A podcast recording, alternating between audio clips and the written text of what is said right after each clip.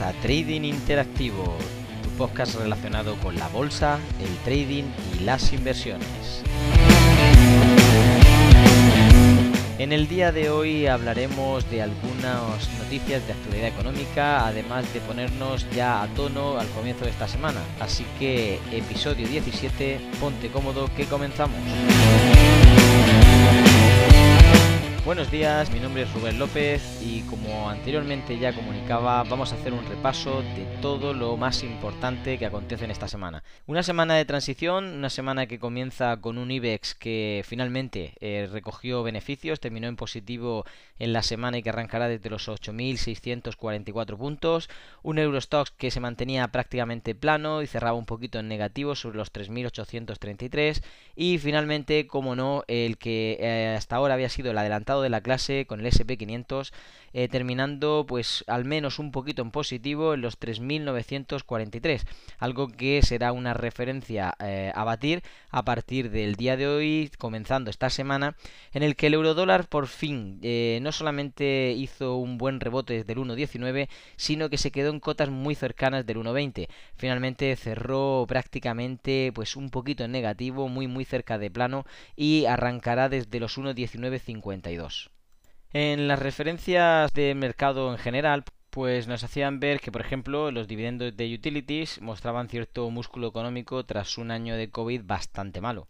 Es decir, todas las compañías ligadas a servicios, servicios públicos básicamente. Por ejemplo, eh, vemos el papel que ha desarrollado Nagas, ofreciendo incluso hasta el 6,5% de, de dividendo y sobre todo una gran estabilidad prácticamente en los últimos tres años en los que ha llegado a mantener incluso picos de un 9,5% de rentabilidad por dividendo. Eh, no, no se quedan atrás, por ejemplo, Mafre con un 8,27, Telefónica con un 7,8, incluso Red Eléctrica Española que básicamente está por encima del 7%. Eh, por debajo de todos estos eh, tenemos a ACS, Endesa, Repsol, Acerinox y Santander, pues que entre prácticamente el 4 y el 6% son también de las adelantadas de la clase, aunque no tanto como estas primeras. La buena noticia de todo este grupo es que se espera que prácticamente mantengan este tipo de rentabilidad por dividendo para el 2022. Por lo tanto, pues eh, no solamente cercano a lo que ya comparten o, se han comprometido a compartir, sino que además todavía auguran a que el año próximo van a mantener ese tipo de dividendo. Buena noticia en general si nos ponemos a hacer una contraparte con respecto a, las eh, compañías, incluso los sectores más afectados que han tenido pues bueno unas pérdidas bastante considerables desde que arrancó esta crisis sanitaria a principios del 2020 Hablamos también de otros servicios e incluso sectores muy relacionados, como pueden ser el, servicio de suministros, eh, bueno, los sectores de la ganadería, de, la pesca, de la silvicultura incluso, pues han tenido un año bastante difícil. En cambio, en el otro lado de la balanza, pues hemos visto cómo ha habido un gran crecimiento con respecto al comercio online, eh, sobre todo pues con datos de un incremento del más del 250% de, de crecimiento eh, y también pues el sector de las telecomunicaciones que se ha visto impulsado pues forzosamente por en general el tema de, la crisis sanitaria y desde prácticamente final del 2019 hasta hoy pues ha habido un incremento bestial Hablamos en términos generales de pues más de un 100%, el 108,8% de aumento con respecto a todo el año anterior. Todo esto se ve relacionado sobre todo con respecto a esas compañías tecnológicas que han tenido grandes incrementos, como pueden ser Netflix, eh, WhatsApp, eh, Twitter, eh, Facebook, YouTube. bueno, no se quedan atrás, por supuesto, Zoom y Skype. Por supuesto, pues no podemos olvidar a TikTok. El resto de sectores que también han tenido un crecimiento, pero un poquito más moderado, pues han sido el de la sanidad, obviamente, porque se ha tenido que consumir muchísimo más, incluso con el sector de las farmacias muy de la mano, y finalmente también el de finanzas y seguros. Eh, parece mentira, pero es que la gente ha tomado mayor conciencia todavía, si cabe, de que necesitan estar cubiertos y el COVID ha hecho pues una aborigen muy importante con respecto a estas. Ha ayudado a expandir un montón de compañías y de actividades financieras, sobre todo pues el tema de los seguros que ha subido eh, incluso por encima de lo que sería el crecimiento del PIB. Eh, un incremento bastante favorable para estas empresas y por lo menos una mayor conciencia en general de que necesitamos estar asegurados. Por otro lado, pues eh, no podemos olvidar que también, junto con los primeros que hemos mencionado, la hostelería y el turismo han sido básicamente los más perjudicados y le sigue justamente detrás el transporte y la industria, que son los que, eh, incluso con el comercio minorista, han sido mayormente afectados. Eh, en algunos sectores muy nichos, es decir, muy pequeñitos, encontraríamos, por ejemplo, la de ferias y congresos, incluso el de la construcción, que han seguido a un ritmo muy, muy discreto, prácticamente, pues, con sus limitaciones, pero eh, prácticamente planos sin crecimiento ninguno con respecto a los años anteriores.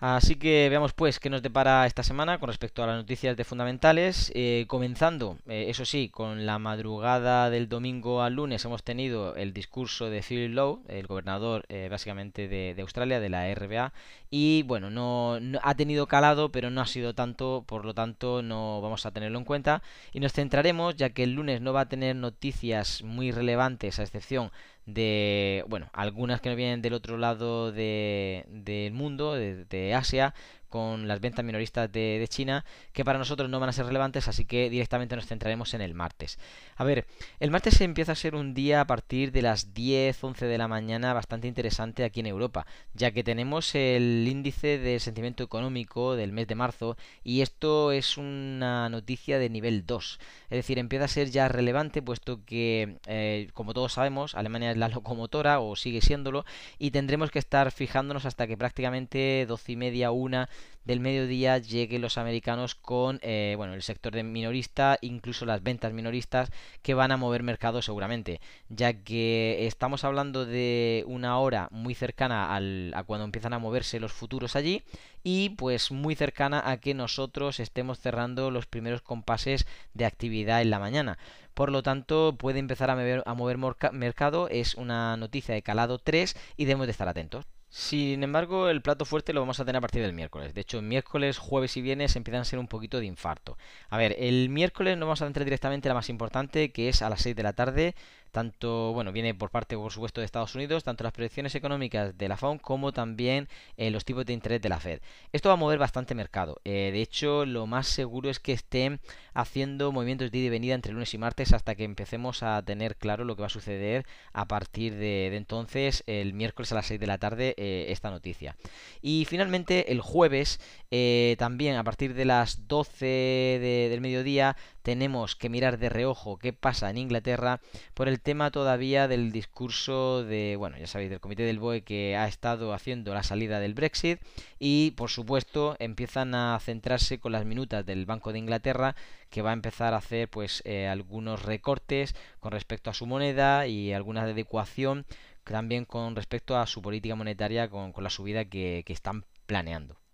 Y digo que tenemos que estar mirando de reojo porque es que con el otro tenemos que estar eh, contemplando lo que prácticamente pues media hora después estará pasando en Estados Unidos. Ellos empiezan a calentar ya los futuros que empezarán a abrir aproximadamente sobre las doce y media de aquí de, de España y lo que vamos a tener es básicamente el índice manufacturero de, la Fed de Filadelfia y también las peticiones semanales de subsidio por desempleo. Algo que va seguramente también a volver a mover el mercado. Por tanto, miércoles y jueves viene calentito y viernes ya se empieza a frenar un poquito porque las noticias que hay en Estados Unidos son de calado 1, no va a tener tanta fuerza. El problema es que durante la madrugada del jueves al viernes puede ser que sí que muevan algo el mercado y que a la vez pues la inercia de las noticias eh, fuertes del, entre el miércoles y el jueves pueda tener un poquito de arrastre. Ya que desde Japón, pues el Banco Central de, Japón, eh, bueno, va a mover seguramente tipos de interés del, del BOC y por lo tanto, pues puede mover también, es una noticia calado 3,